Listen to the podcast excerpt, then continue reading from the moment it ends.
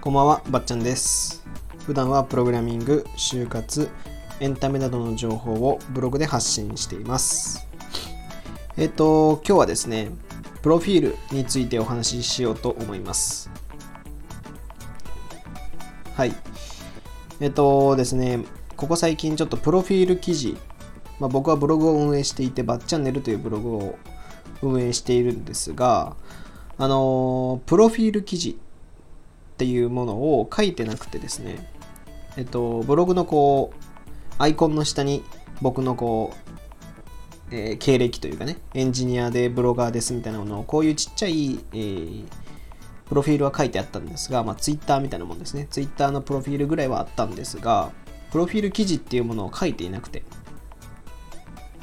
で、えっとね、4日前ぐらいかな。4日前ぐらいから僕はプロフィール記事を書こうと思って。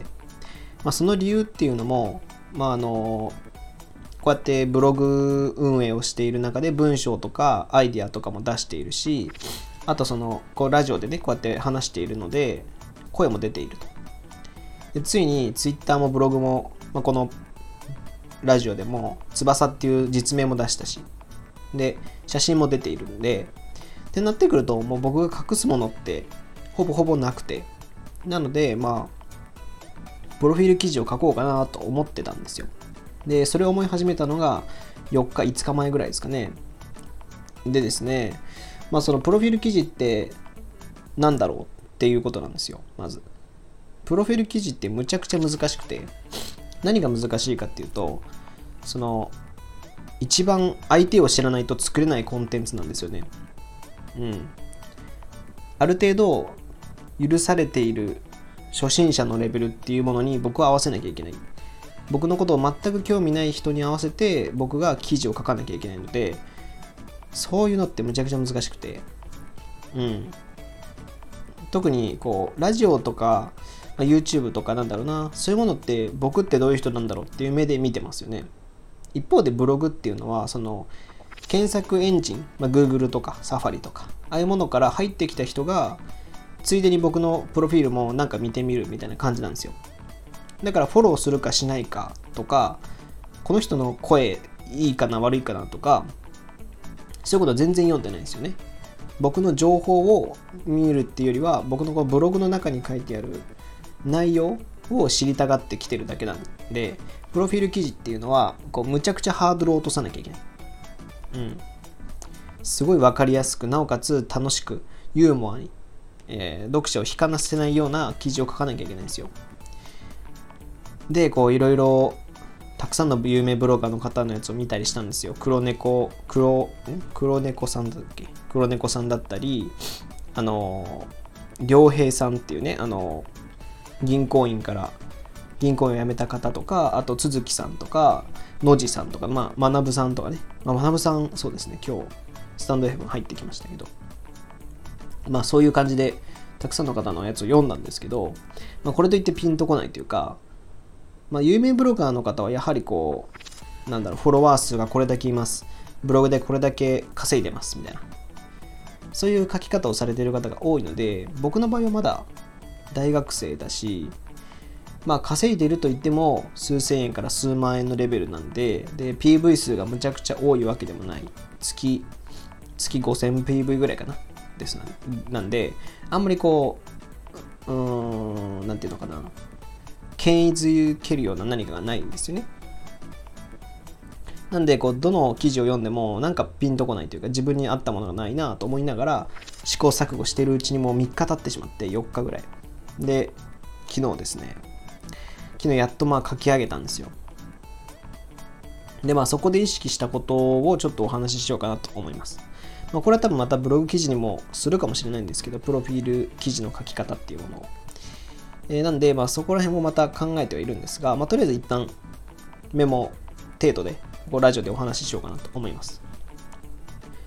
えっと、まあ、まずですね、まあ、どのプロフィールにも、プロフィールコンテンツにも役立つものをお話ししようかなと。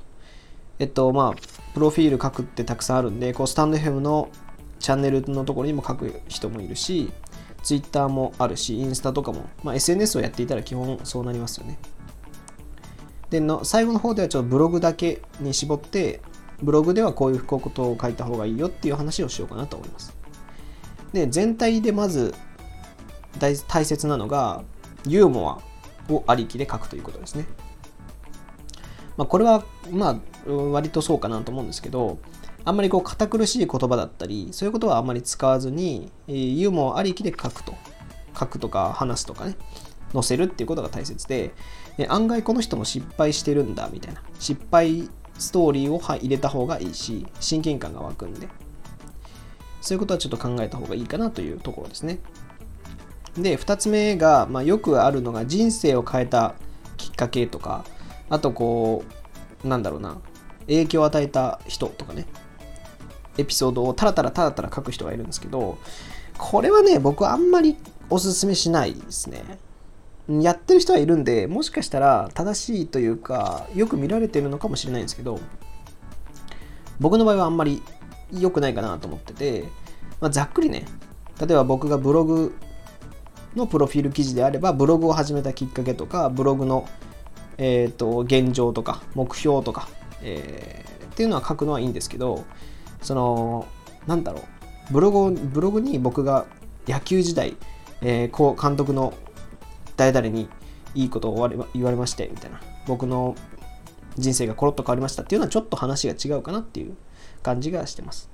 だからそれに関するきっかけとか現状とか未来これからこうしていきたいっていうのは載せてもいいと思うんですけどまあそういうきっかけとかあんまり書かない方がいいかなというところですただ失敗ストーリーを載せたいんでそのいい塩梅を見つけてほしいなっていうふうに思いますで、あと、まあ、これはちょっと、あ、そうだ、一つ、あと、嘘をつかないってことですね。はい。まあ、プロフィール記事って割とこう、形式的に書こうと思えば書けるんですけど、うーん、嘘をつかない方がいいと思います。はい。っていうのも、まあ、プロフィールを見て、えー、YouTube だったり、その、コンテンツを見てくれる人もいるし、あとその、仕事依頼とかも来たりすると思うので、そこにこう、お問い合わせが貼ってあればね、あのなんでそこから入ってくる可能性も結構高いのであんまりこう嘘ついて作ってしまうとあのなんかギャップを感じてしまうんであんまりそこは嘘をつかずにまあちょっと話し言葉ぐらいの感じで書き言葉みたいな硬い感じじゃなくて話し言葉みたいな感じで優しく、うん、自分らしい言葉というか話し言葉で書いた方がいいかなというのが僕の見立てですね。で、まあ、これは僕がちょっと自分で考えたんですけど、一つ。えっと、僕のプロフィール記事の最後に他人からの評価を書いたんですよ。で、これって実は面白いかなと思って、まあ、自分が自分を語る語るより、うん、他人が語った方が面白いんじゃないかなっていうのが僕の見立てなんですけど、あのー、僕の場合だと本当に親友たちから就活の時に使ったその親友たちから僕はどう思われてるかとかえっと、母親、父親、あとその元恋人とかが僕についてどう思ってるのかっていうのを書きましたね。これちょっと恥ずかしいんですけど、恥ずかしいんだけど、まあ割と面白いかなって。みんなから見て自分ってどういう人間っていうの分かった方が仕事とかなんかいろいろしやすいんじゃないかなっていう。面白いしね、見てて。だからこれはちょっとまあ挑戦的ではあるんですけど、いいと思うんで、ぜひ使ってください。はい。で、まあ、ここら辺は、まあ、えっ、ー、と、考え方とか、そういうことをお話ししたんですが、次は内容ですけど、えっと、まあ、さっき言ったように、有名の方、有名な方とか、その道でこう、なんか実績を持ってる方であれば、過去の実績っていうのはしっかり載せた方がいいと思います。ま、主に2パターンあって、そのインフルエンサーみたいな感じでこう過去の実績こんだけあるんでなんか仕事とかできますよっていう見せ方する人であればえっと実績を載せた方がいいんですね。で一方で、まあ、あんまり実績がなくてブログやってるとか、えっと YouTube 始めたとかスタンド FM 始めたっていう方もたくさんいると思うので、まあ、そういう方は、まあ、実績とまで言わないけど、えー、なんかこういうことできますよっていうね、まあ、僕の場合だったら、えっと、エンジニアのハッカソンっていうね、まあ、こうエンジニアみんなでグループでサービスを作るっていうののプチプチ大会があってそれの優勝をしたのでそれについてちょっと書いたり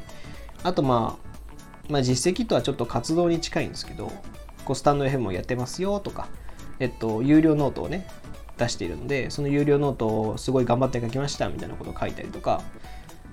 まあ、メインコンテンツですね、まあ、メインのその活動みたいな、そういうのは書いた方がいいかなと思います。で、もう一つは、えっと、これが過去についてですね。で、現在の状況っていうのも一つ話しておくべきかなと思います。現在の、えっと、その、どれだけ PV 数があるとか、もしくはまあ、現在どういうことに取り組んでいるのか。僕の場合だったらラジオとか Twitter とか頑張ってますよとか、ブログ頑張ってますよとか、を書いた方がいいかなと思います。うん、これはまあ今見てる方がどういう人なのかっていうのによりますけどね。はい、で、あともう一個はこれからの野望ですね。これからどうしていきたいかっていうさっき言ったみたいに未来の話、目標、何に向かって目標、何に向かって走っているのかっていうことを書く。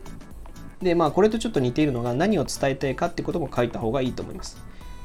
まあくまで読者は、読者とか見てくれてる方は、そんなにあなたに興味があるというか、僕自身に興味があるわけじゃないので何が知れるかっていう方が大切なんで機能が大切なんでその何を伝えたいかっていうのを書くということですねしっかり、うん、それが大切かなと思います。でえっとブログここからはブログに関してですが、まあ、ブログとかなんだろうなまあ記事を書く系ノートとかそういうそういうものの話になるんですが、えっと、画像を多めにしましょうということ。うん。まあ、画像は多くあった方が文字がこうパンパンになると見づらいし読む気失せちゃうんでプロフィール記事はこう読まれれば読まれるほどうんその人のことを好きになるのでできる限りうんと脱線させないようにプロフィール記事は画像を多くやってくる。でできれば自分の写真の方がいいかなと思います。あのあんまりこう無料画像サイトとか取ってくるとなんかちょっと怪しい勧誘みたいなビジネスの勧誘みたいな感じになっちゃうんで、あんまりこう、そういうのやめて、自分の、まあ、雑でもいいから撮った写真を載せ載せた方がいいかなと思います。うん。で、あとは、それぞれのリンク集ですね。URL を貼っておいた方がいいです。えー、まあ、これは当たり前っちゃ当たり前ですけど、自分がやってること、Twitter、僕の場合だったら Twitter、インスタ、 stand.fm、ブログ、うん note、まあそんなもんかな。をしっかりとこう貼っておいて、まあ、どういうことを喋ってるのかとか、内容なんですみたいなことは書いた方がいいかなと思います。で、えっ、ー、と、連絡を取れるお問い合わせとか、えー、お仕事のご依頼はこちらみたいな感じで、それは書いた方がいいですね。お問い合わせ欄をつけておく。で、ブログの場合は、あと読んでほしい記事っていうものを書いた方がいいかなと思います。うん、なんかこう、自分で初心者に向けて、これ読んでほしいなっていう記事を書いた方が、3つとか、それぐらいは書いた方がいいかなと思ってます。これはまあ、あの、僕の場合だったら、えっと、初めて収益が出た記事ですね。とか、あとその自分がエンジニアになるにあたってプログラミングスクールでお世話になりました。それを渾身の一記事を書きた書いたんです。それの見てくださいとか、えっと、まあ、僕のこう、一番好きな本について書きましたとかね。そういうなんかこう、自分のアイデンティティに携わるような、携わるようなこう、記事を載せた方がいいかなって。そうした方がまあ、読者的にはこう、その人が知れるって感じがするんで、ファンになってくれる可能性が高いんですね。うん、だからここら辺をやった方がいいかなということです。はい。えっと、まとめるとですね、えー、考え方についてはユーモアありきで人生を変えたきっかけとかはちょっとやめた方がいいかもねっていうこと。えー、他人からの評価とか感想を書くと面白いかもしれませんと。あとは嘘をつかずに書いてください。